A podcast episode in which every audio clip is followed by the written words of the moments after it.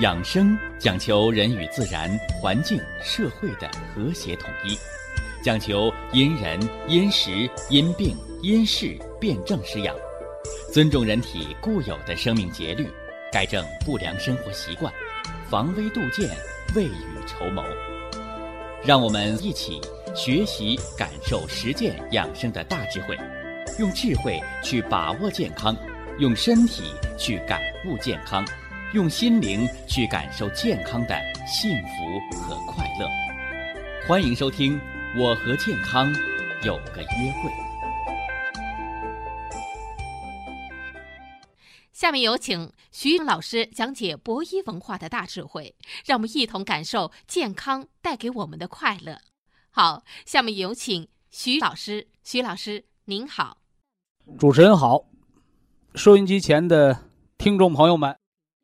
大家好，欢迎各位啊，来继续收听、关注咱们的养生文化论坛，来全面的实践中医健康管理啊，实现的身体的三通是吧？一要胃肠通是吧？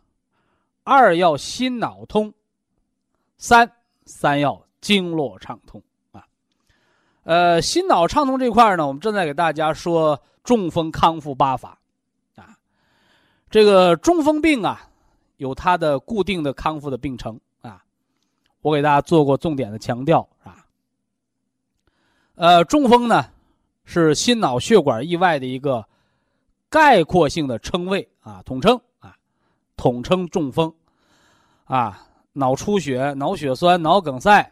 脑溢血，这是脑中风啊；心梗、心绞痛、心脏中风；啊，眼底出血呢，眼中风啊。一切的血管意外啊，呃，中风呢，表面上看，它是个突发病，啊，突发病，而实际上呢，用辩证唯物主义哲学来分析啊，从量变到质变，啊，就是每一个。质变它都应该有量变作为基础，也就是告诉大家，中风虽为急性病的发作，是吧？虽为急性病突然发作，而实际上它都有一个慢性的成因作为基础。所以老早我给大家就总结过中风形成的六大病因，是吧？人不会无缘无故得中风的啊，是吧？你这六条引起心脑供血不足的。原因的存在，常年的损害，才会把人推到什么呢？中风发病的风口浪尖啊！这大家一定要明确。就任何人他都不是无缘无故得中风的，而且得中风啊，你是脑中风啊，你还是心梗啊、心绞痛，你还是眼底出血，是吧？你甚至有的是鼻子流血，我告诉你，这都是很随机。啊，很随机的，他不是神枪手，瞄哪儿打哪儿，不是，他是随便一扔个石头砸着谁算谁，因为在整个循环系统当中产生血栓了，产生狭窄了，堵哪儿是很随机的一个，很随机的啊，就像抽奖一样，所以我经常跟那个脑中风的朋友开玩笑，我说：“哎呦，你老爷子中奖了。”他说：“什么中奖啊？我中风了。”我说：“其实中风和中奖是一样的。”只不过人中奖是挣钱，啊，你中风，你中风是花钱要命的事儿。而大家还要知道一点啊，这中风发作的时候，救命是第一的，是不是啊？因为中风啊，它不像你往墙上钉钉子、拧螺丝，你说我多大劲儿钉多深啊？别把墙钉漏了，你有数。中风没数，因为它一旦形成狭窄，所以中风就跟那个洪水似的。是吧？为什么国家要要有这个防旱抗汛总指挥部？为什么要有这个部门？因为下大雨，你能跟龙王说，还说你少下点啊？你你下多了，我这发洪水了，你能跟他说吗？水水火无情啊！你跟能跟那火火说啊？像你家煤气灶似的，哎，我把火关小点，别把饭煮糊了。你大自然的火听你那个不听，所以水火无情。所以中风就是这样，中风就是个水火无情的病。所以中风啊，有的人发病，你落个偏瘫，有的半身不遂，有的不会说话了，有的就是记忆力下降，身子寒凉，所以有中风轻的，我们叫风重于经络；有中风重的，叫风重于脏腑，偏瘫半身不遂；而更严重的，直接一命呜呼，啊！所以中风、心脑血管病、中风以其高死亡率，啊，以其高死亡率，位于人类什么呢？在疾病的死亡原因当中为头号，啊，人类健康头号杀手。所以中风不是浪得虚名啊！为什么死亡率高，致残率高？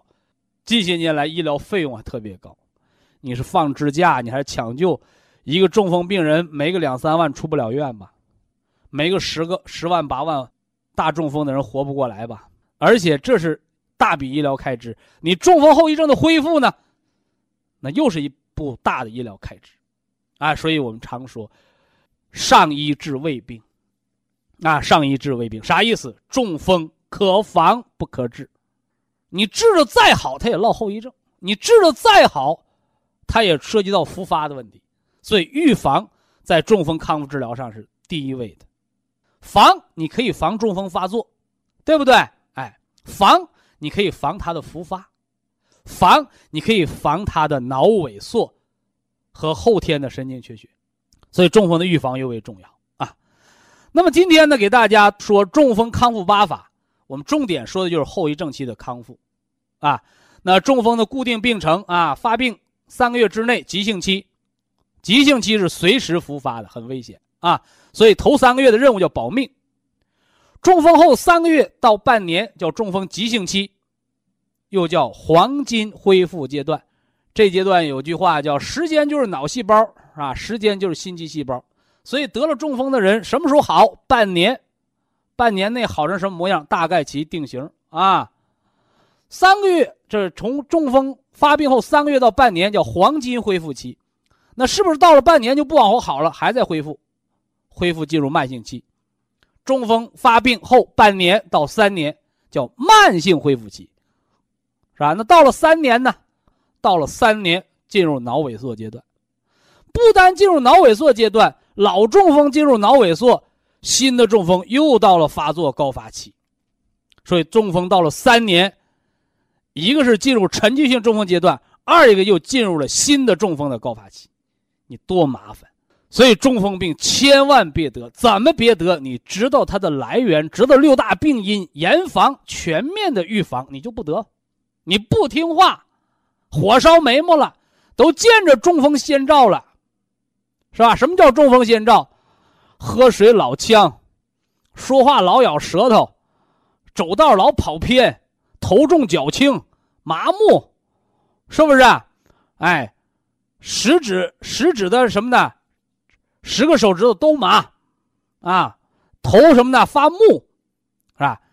而且高血压，吃降压药降不下来了，低血压突然变成高血压，是吧？脑脑中风的，还有那个。颈椎病的，一晃头头晕，开关式头晕出现，你都中风来敲门了，你还说没事儿，你就等于说请进，请中风把我带走，你看，所以告诉大家呀，人呐不是死于疾病，实实在在的死于无知。所以中风啊，中风发病这个先兆，找机会我们也要重点讲一讲。是不是啊？让大家掌握这些预防的知识。那么，在这个中风发作前，严防死守不中风，比得了中风再治好，那个成果是完全不一样啊，完全不一样。那中风康复八法呢？后遗症的恢复，一个是提高患者的生命质量，二一个就是全面预防脑萎缩，预防中风的二次和三次复发，因为中风每复发一次。死亡率翻倍，致残率翻倍。所以有人给我打电话，徐老师，我三次中风啊！哎呀，我说你是个幸运星啊，是吧？那听众说我幸运什么？我都中三次风，现在都卧床不起了，不能自理了，活的不像人呐。我说好在你是个活人，因为好多人在中风二次的时候就没命了，更别提三次。你中风三次还能活过来的，你不是幸运儿，你不是命大是什么？所以这个大家一定要知道啊！中风越复发，死亡率越高，致残率越高，这一定要引起重视啊。呃，中风康复八法我们已经说了五条了，是吧？给大家说了五条了啊。上回咱们讲了这个天宗穴按摩啊，呃，今天呢讲上肢功能恢复的什么呢？叫曲池外关穴的，哎，按摩法，啊，曲池外关啊，曲池外关。说曲池外关的按摩是干什么的呢？啊，解上肢的痹症。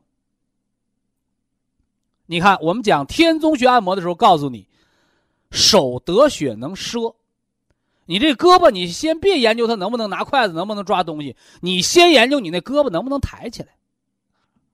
是不是？你胳膊连抬都抬不起来，你谈什么精细活动啊？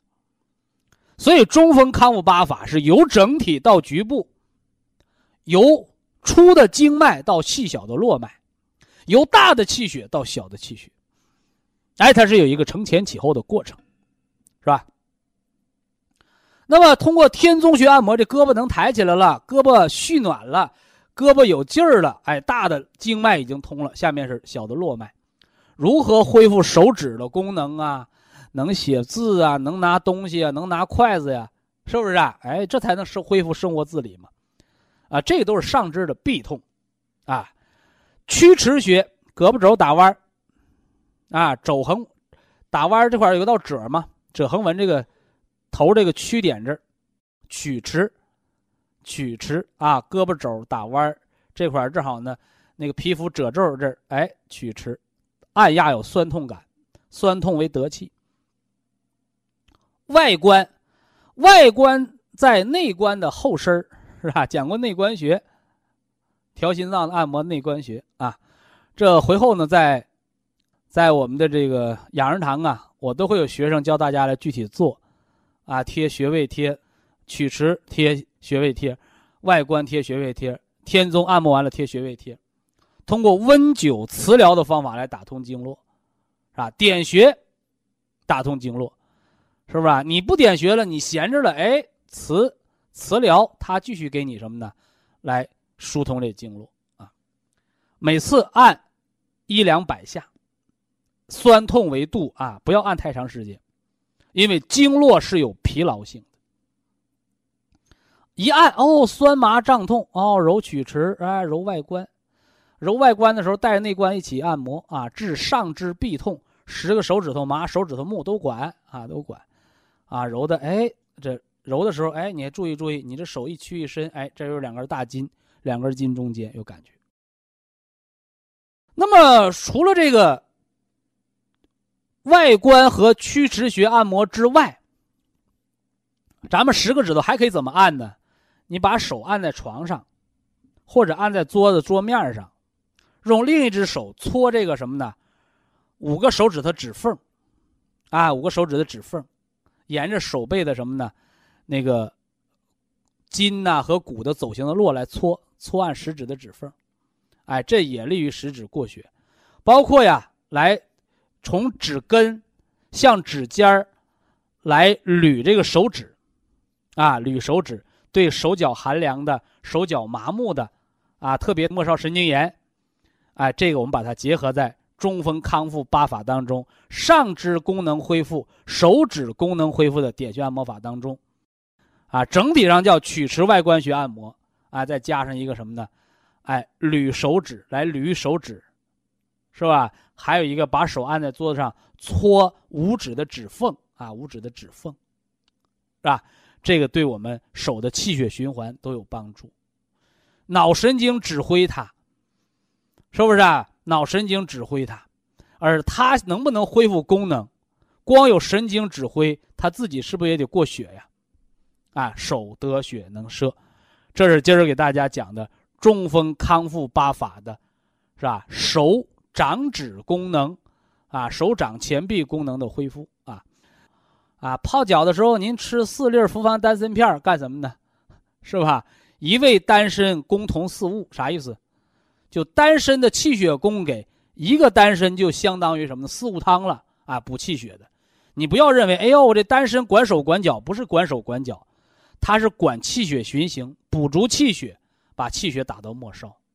当然了，平时呢手玩个核桃，做一做抓握运动，握拳伸指，握拳伸指，这个还能促进心脏循环，是吧？我再给大家讲那个肝主人一身之筋的时候，我安排给大家测握力，通过测手的握力就了解你的心脏的收缩力。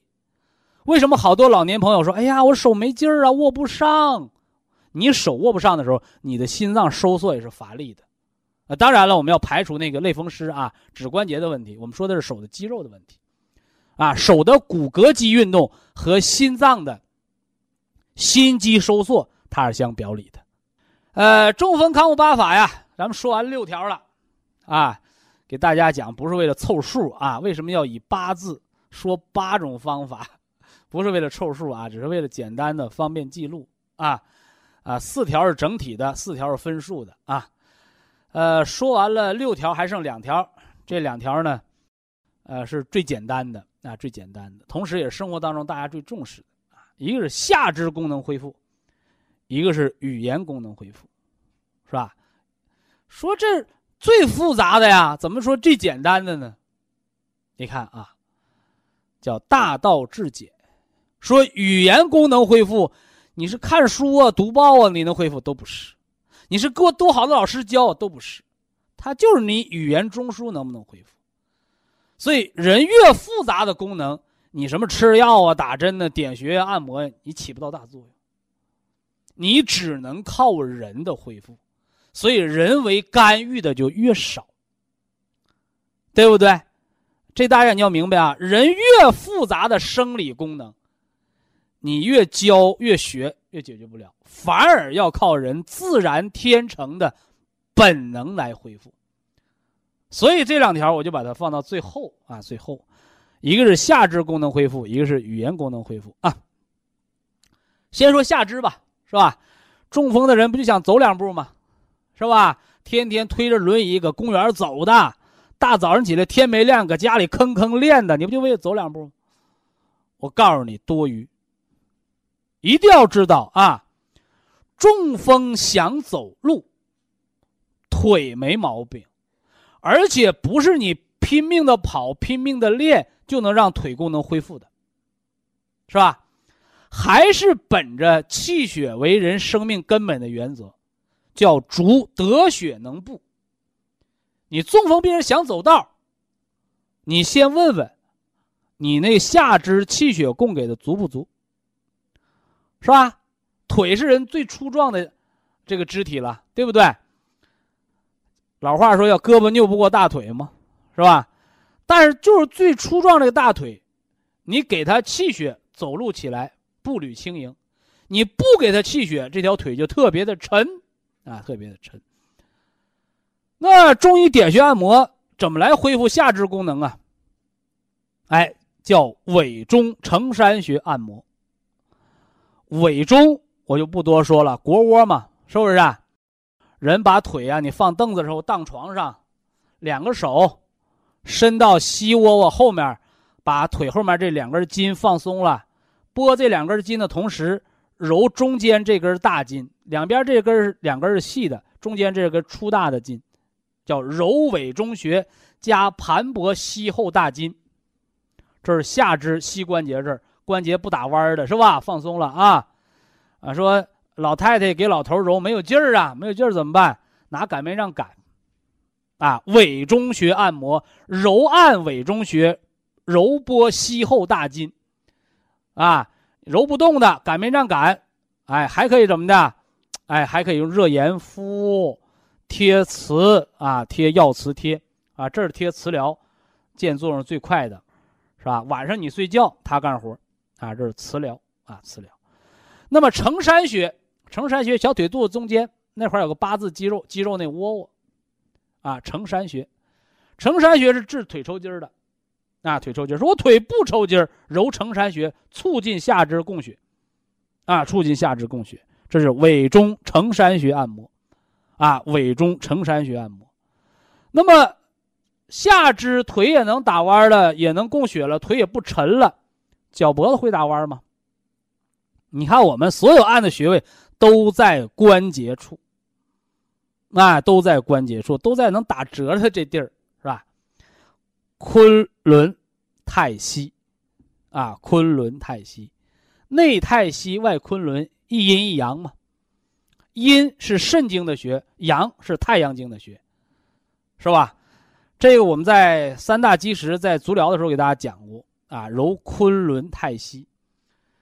呃，说到这儿再多说两句啊，说这个中风病人呐，身体消耗，啊，耗肾精，久病肾虚，啊，甚至有的人说这中医摸骨，一摸就知道你能活多大岁数，是不是啊？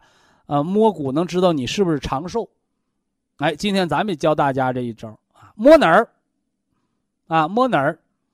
啊，有人说摸脑袋啊，摸脑袋可以摸出来，是不是啊？颅骨圆润饱满的，人是长寿的人，脑髓足，一摸那脑跟小葫芦瓢似的，是吧？坑坑洼洼，啊，小脑袋瓜这短短命的象征，脑髓不饱满，先天不足嘛，啊，这都说的先天。后天摸哪儿？不摸脑袋瓜，摸脚，啊，摸脚，摸脚的什么地儿就摸这儿。足踝骨，啊，足踝骨，脚踝嘛，一边一个骨头包，脚后跟呢有根大筋叫跟腱，在足踝两个骨头包跟跟腱之间有两个穴位，有两个穴位，内为太溪，为肾经之穴。外为昆仑，啊，外为昆仑，为太阳经之穴，啊，足太阳膀胱经。你摸摸你脚后跟的跟腱和足踝骨之间这两个窝窝，一摸，哎呦，我这很厚称啊！我一说，大家有人摸上了是吧？一摸，哎呦，啊，我这昆仑太息呀，还隔着十万八千里呢，厚称。告诉你，长寿之争。长寿之争。有的人一摸，哎呦，我这昆仑太息呀，俩手指头都快碰上了，薄的跟成纸似的。啊，命在旦夕呀，是不是啊？啥意思？小命玩完呗，肾精都耗没了，油也枯了，灯不就灭了吗？哎，所以昆仑太溪。是肾经和膀胱经的重要腧穴，通过摸这儿摸这两穴位之间的距离，你是厚成饱满，你还是薄如一张纸，就说明你肾经还剩下多少。说这能改吗？按摩，自己按不花钱，是不是啊？白天按摩，晚上泡完脚之后贴磁，是吧？一边一个，而且这磁要闭合性磁场，把俩磁啪吸到一起。掰开了，对准方向，一边贴一个，这样两个磁就透射，阴阳相交。这大家明确啊。揉按昆仑太溪穴，哎，一个是什么呢？治下肢痹痛，通这脚踝、心衰的脚脖子肿、下肢痹痛、跟腱痛啊。哎，更重点，它是可以强壮我们的腰肾，哎，强壮我们的肾经和膀胱经的。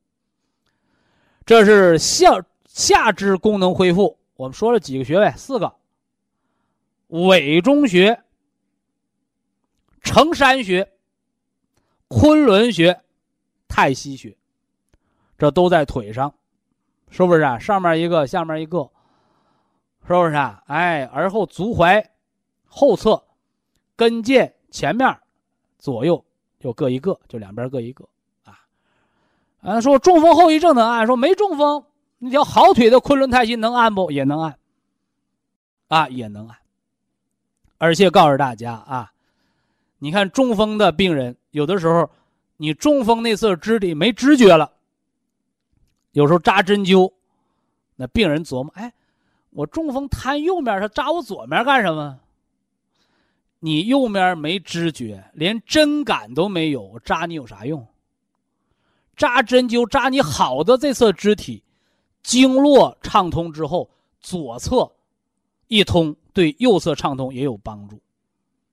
所以这回大家明白了啊，咱们点穴按摩，你别光可着那偏瘫那面按，没瘫那面敏感那面也能按，而且按了也有保健作用，因为经络它是对称的，是不是啊？它是对称的。打个比方吧，调心率，你按左手外观和按右手外观都有作用啊，是不是啊？而且中风点穴按摩，它不是铁路警察各管一段它是为了疏通经络。啊，疏通经络，因为经络的对称性和阴阳的特点，所以说你把好的这侧胳膊腿摁了，对于患侧肢体的经络疏通也有帮助。啊，也有帮助。但我一说按摩点穴好，你别使劲按，别忘了经络也有疲劳性。啊，就像有的人问我说：“徐老师，我买一张穴位图往家一贴，三百六十五个穴，我一。”一个穴位一天轮着全按一遍，我说这和没按是一样的，啊，什么意思？就像你单位发奖金，全都一人一百块钱，和没发一样，那你直接加到工资里就得了呗。什么叫奖金？表现的好多给，表现不好不给，那叫奖金。所以干得好的才能干得更好，所以干的不好的没拿着奖金，他着急才能干好。所以点穴按摩是给经络发奖金，不通的地方打通它，而不是全身经络按一遍和没按一样，反而经络疲劳。所以养生按摩别做那无用功啊，要做有用功啊，要做那事半功倍的事儿，啊，没出多大力气，哎，但起到了很大作用，啊，这是下肢功能恢复。当然了，下肢功能恢复我们还讲过水针疗法，是吧？四十二度的水是泡脚的，咱们来个四十三度、四十四度的，用温热水烫脚。你中风后遗症的，试好了水温四十三度，比那四十二度高一度两度，感觉那水呀像针扎一样刺脚，啊，把它放进去拿出来，放进去拿出来，通过这种良性的刺激，对末梢循环打通都有好处，把脚泡的通红通红的，是吧？当然你不要因为这个把脚烫伤了，就得不偿失了。啊，所以这叫水针疗法，啊，也是中医温灸方法当中的一种啊。包括我们讲了说踩什么，踩那个鹅卵石的路面，一个脚各相应的反射区打通经络，这都有好处，啊，都有好处，是吧？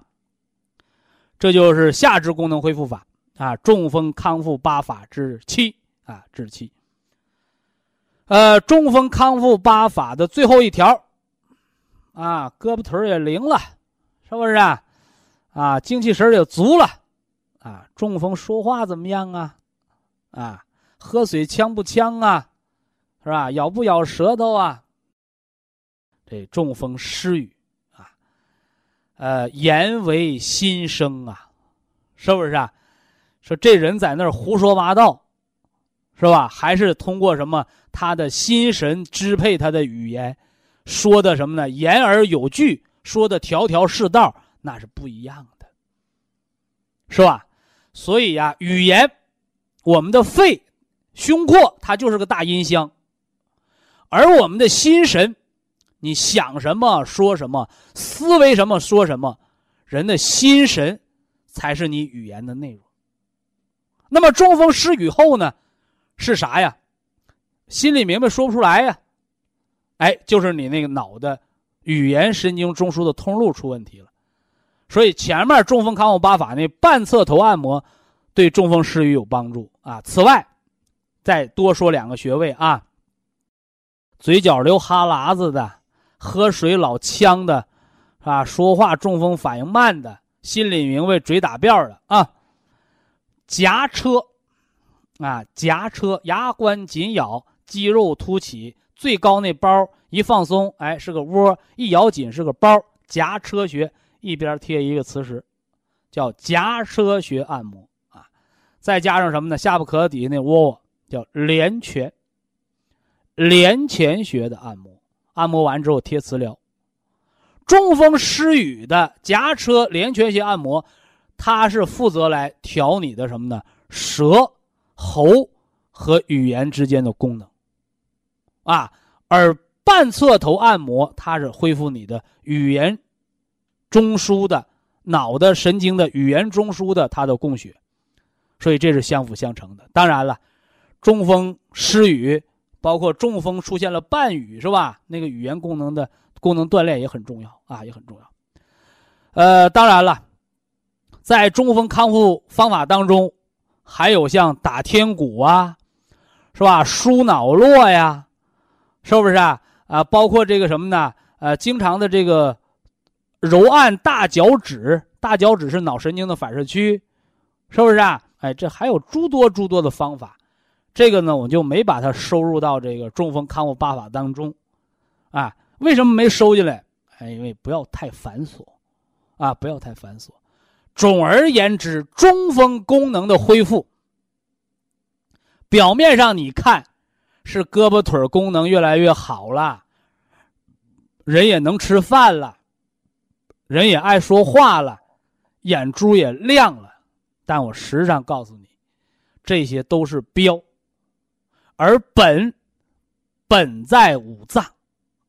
心主神明，肝主藏血，脾主生化气血兼统血，肾主骨生髓主髓纳气管开关门是吧？肺主什么？肺主皮毛，肺主皮肤和黏膜，肺主人的气血的输布，主脸色红润，皮肤润泽。你看。其实文章还都在五脏六腑，文章还都在元气那儿，所以元气为根，五脏为本。虽然有了中风康复八法，但是希望大家不要只拘泥于什么呢？简单的外部治疗，更要重于内部的调养，因为这才是中风的康复之宝。以下是广告时间。博一堂温馨提示。保健品只能起到保健作用，辅助调养。保健品不能代替药物，药物不能当做保健品长期误服。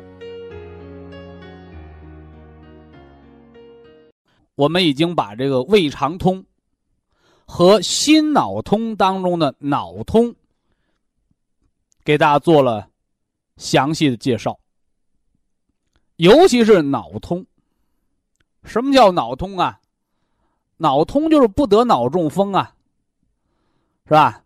所以把脑中风的成因、高血压、高脂血症、低血压、颈椎病、顽固的心律失常当中的房颤，这些都是由量变到质变，由年积月累的积累而形成了。中风突发的形成，那么中风可防不可治。虽然中风啊可防，但是没人预防，是吧？更多的人都是什么呢？啊，中了风落下后遗症了，才想起来防复发，才想起来赶紧康复。为此呢，我们给大家伙总结了。中风康复八法，是吧？在节目当中，我们中风康复八法的啊全面的分析，也给大家做了一个完结，是不是啊？哎，那么祖国中医说呀，说心主人一身之血脉，心脑通啊，就是人的血脉畅通。这脑通，咱不得脑中风，不得脑萎缩，不得老年痴呆症，不得帕金森，没有失眠，没有癫痫，这是脑通的健康的结果。那么心脏呢，是吧？我们说心主血脉，又主神明，主神明，说的主要是咱们这个。脑神经的功能是吧？呃，主血脉呢？哎，就说的是心脏的功能。何况心脑不分家呀，是不是啊？在医院的心脑血管病科，得中风的哪有没有心脏病的？反之呢，那个心绞痛、心梗的，又哪会得不上中风呢？所以，心脑血管病、心脑血管病，这个中风和心血管病之间的关系，就好比那颈椎病和腰椎病的关系，是不是啊？哎，是唇亡齿寒，相互关联的，是吧？那么今天呢，今天呢，我就重点的给大家讲讲这个心通，啊，心通，说说心脏，啊，说说心脏的相关疾病，啊，心脏的相关疾病。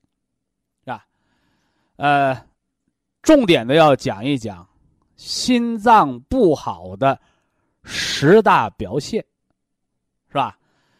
因为心脏病啊，尤其是冠心病，它已经是名牌疾病了，是吧？不用我多做介绍。什么心律失常型的冠心病、心绞痛型的冠心病、心肌梗塞型的冠心病、猝死型冠心病。隐匿型冠心病，是吧？这是西医对冠心病的分类。那么期间呢，隐匿型冠心病不容易被发现，是吧？而猝死型冠心病只能作为病人的死亡原因写到那个什么呢？病历本上了。那可见呢，这两样冠心病，这两大类型，在临床保健预防和治疗上。意义不大，啊，那么还剩下三个是吧？一个叫心律失常型的冠心病，一个叫心绞痛型的冠心病，一个叫心肌梗塞型的冠心病。那么这三大类型的冠心病，我们准备给大家讲一讲他们的综合保健预防之法。那么今天呢？啊，今天要给大家说的，心脏不好的十大表现，这大家把它闹明白啊。说什么叫心脏不好啊？哎，说明你的心脏啊已经不健康了。但是很可能呢，凭着现代的医疗条件水平下，你可能到医院呢查不出来心脏病，这就存在问题了。是吧？心脏不好，我们有感觉，但是医生呢又说我们没有心脏病，那这时候呢就不能乱服药，也就是生活中大家常说的那种亚健康状态。而介于疾病和健康之间的这个亚健康状态，那么心脏的亚健康，它往往是重大的心脏疾患的一个什么呢？前提，所以心脏病的预防绝对不是说心梗了放支架、心衰了住院抢救，那个都是保命了，啊！而真正的预防呢，就是在心脏的亚健康状态之时，及时辨明原因，实施有效的保健和预防。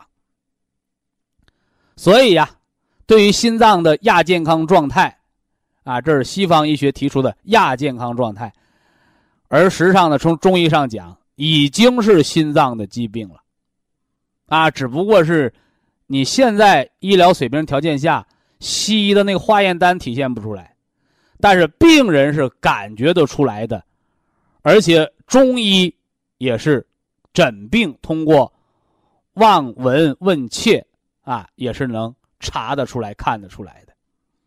所以，好多人总说中医落后，西医先进，是吧？什么叫先进？什么叫落后？是吧？哎，我们中医已经看到了心脏病能够及时的预防和救治，而你仪器查不出来，等仪器查出来了，非得放支架不可了，甚至等仪器查出来，人都猝死了，是不是啊？跑平板儿。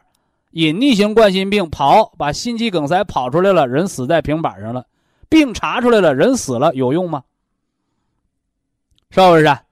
啊，所以现在呢，这个新闻媒体流传那么一句话啊，说西医让人明明白白的死，是吧？中医让人糊里糊涂的活，啊，我想说说，不是我们中医让病人糊里糊涂的活。是病人只知道吃药，不学习中医的文化理论，虽然中医能保你活，是吧？但是你活得糊里糊涂的，你那健康不在自己的手里，他还是没法掌握自己命运的。所以呀，全面实现中西结合，哎，就是让大家伙我们学好中医文化，实践好呢中西结合的疗法。哎，中医同样可以让我们慢性病人，啊，明明白白、健健康康的活着，是吧？当然了，你说学中医可不是说你学一天你就学明白了，啊，啊，它是有一个从小到大、从简入繁的这么一个过程，是不是啊？啊，就像大家，你十年前，啊，跟着我学中医的上医治胃病。和十年后，你现在学习阴阳五行、四季养生、元气五脏，是不是啊？哎，你那个那个深度，啊，你的那个认知理解的能力，和区别分析的辩证的能力，那都是大不同的，是不是？所以呀，希望大家呢能够跟住啊，咱们这个中医文化的步伐啊。跟上咱们这个养生论坛的这个什么呢进程是吧？咱别掉队啊，在健康路上啊，咱们共同的啊健健康康的享受快乐和幸福啊。那今天呢，咱们就从心脏不好的十大信号说起啊。我们中医说叫观其标而知其本。哎，也就是说，作为一个合格的一个好的中医，啊，你一定要有入木三分的能力，啊，一定要具备透过现象看本质的能力。所以，中医看病是观其标知其本，那么中医治病呢？哎，它是治其本而求其标，是不是啊？他可不是刻舟求剑，是不是啊？哎。它是通过内养元气、内调脏腑，而达到外在症状的康复，也就是中国老百姓常说，中医是治根儿的，啊，不是吃顶药。那么中医治的根儿在哪儿啊？啊，根在五脏，啊，根在元气。那么中医想治根儿，一定要先知根，是不是啊？知道人生百病根在五脏的原则和道理，我们才能什么呢？哎，针对根本进行预防和调养。好，下面来说心脏不好的十大表现。说第一条，是吧？呃，中医说舌为心苗，后心脏，啊，也就是说中医观舌之心啊，观舌之心。咱们先说个轻的，是不是啊？啊，先说个轻的。哎，第一条啊，心脏不好的十大表现的第一条，叫舌边齿痕，心气虚，是吧？我们新听众朋友做健康笔记的可以记一记啊。老听众，你那老笔记本应该有啊，应该有啊。说什么意思啊？哎，说你想知道你心脏好不好吗？啊，早上起床照照镜子，啊，看看舌头，你就知道你那心脏好不好了，是吧？说我看舌头怎么就能知道心脏好不好呢？是吧？舌头上有牙印儿，啊，我们中医把它叫齿痕，这啥意思？你上柏油马路上，你给我踩个脚印儿，我看看。啊，说下雪天。我们在雪地上可以踩出脚印儿，是吧？我们到海边玩，在那湿湿的沙滩上，我们能踩出脚印儿，是不是啊？你再或者什么呢？河边的泥，啊，刚下完雨，你上那泥里边踩，能踩出个脚印儿，啊？所以舌上有齿痕，不是那牙非要给那舌头咬个印儿，啊，不是的啊，哎。唇亡齿寒呐，是吧？人这个舌和齿，他们都是邻居，他们之间没有仇恨，是吧？那么为什么在舌边上却留了一圈牙印呢？告诉大家，是那舌头有浮肿。啊，是那舌头有浮肿，就像心衰的病人说：“我白天走走路，哎呀，腿也胖了，腿变粗了，鞋也紧了。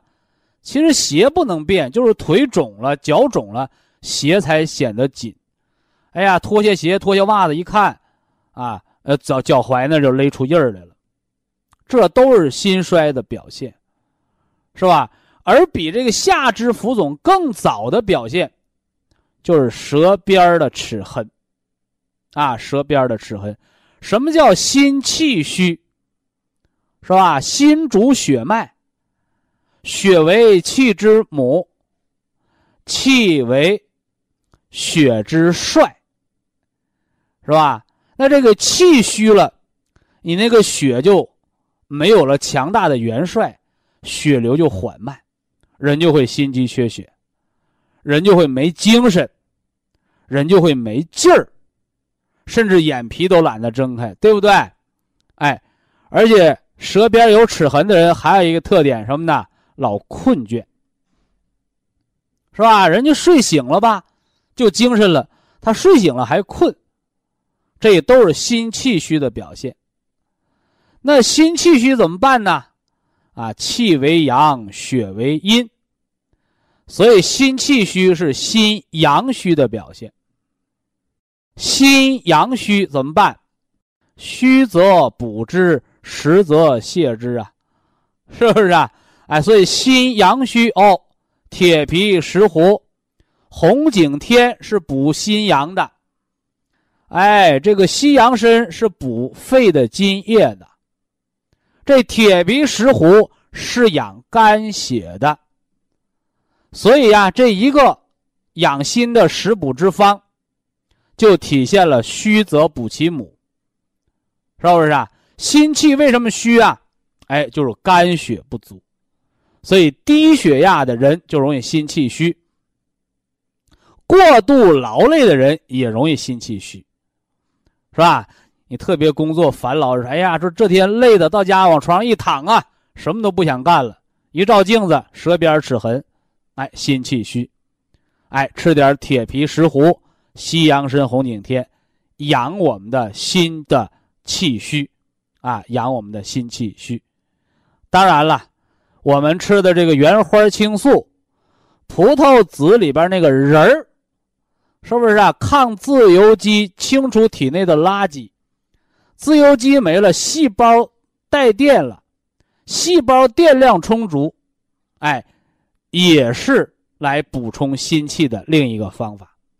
只不过是一个是从补肝养肺来补心气，一个是从给细胞充电、清除自由基来养补心气，这是心气亏虚的两个补充的渠道，双管齐下，啊，那就会更加的显著啊！这给大家说这么多，非常感谢徐正邦老师的精彩讲解，听众朋友们。我们店内的服务热线零五幺二六七五七六七三七和零五幺二六七五七六七三六已经全线为您开通，随时欢迎您的垂询与拨打。下面有请打通热线的朋友，这位朋友您好。您好。哎，哎，肖师你好。哎，我是德州博医堂的听众。啊，德州的，嗯。今年五十七岁。五十七了。我吃咱。我吃咱们的产品吧，三年半了。在博医堂吃保健品就吃了三年呢。啊，有的地方吧调理的不错。嗯。我有颈椎病，腰间盘突出，吃杜仲、五子粉。没错。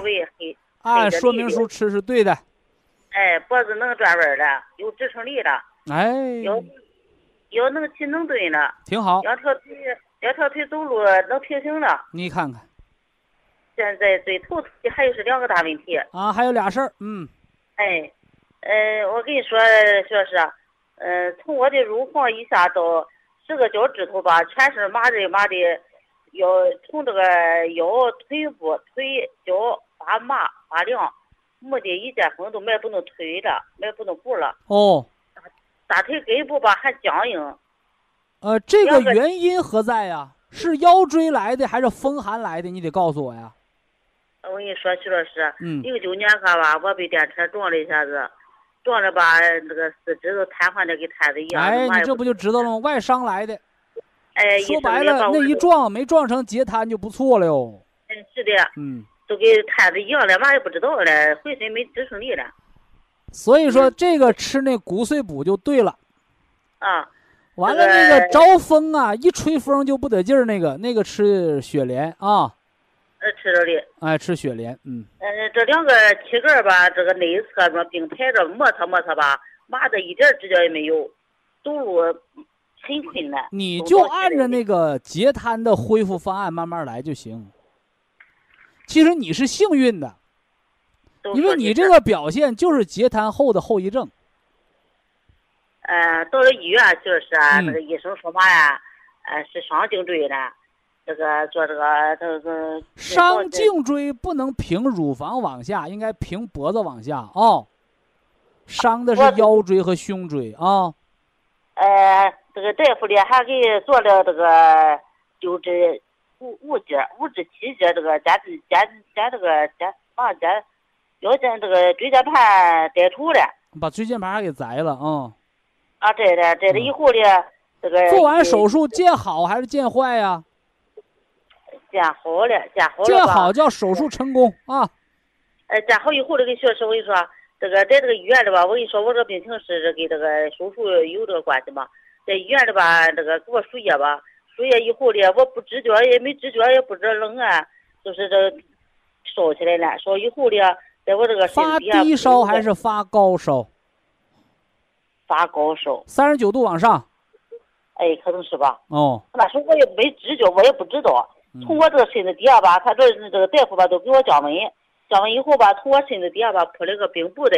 呃我，讲铺了个冰袋，嗯嗯嗯，哎哎，我也没知，也不知觉，也没知觉吧，这样都腿上烧了。叫物理降温，冰袋铺多了不就招了寒凉了吗？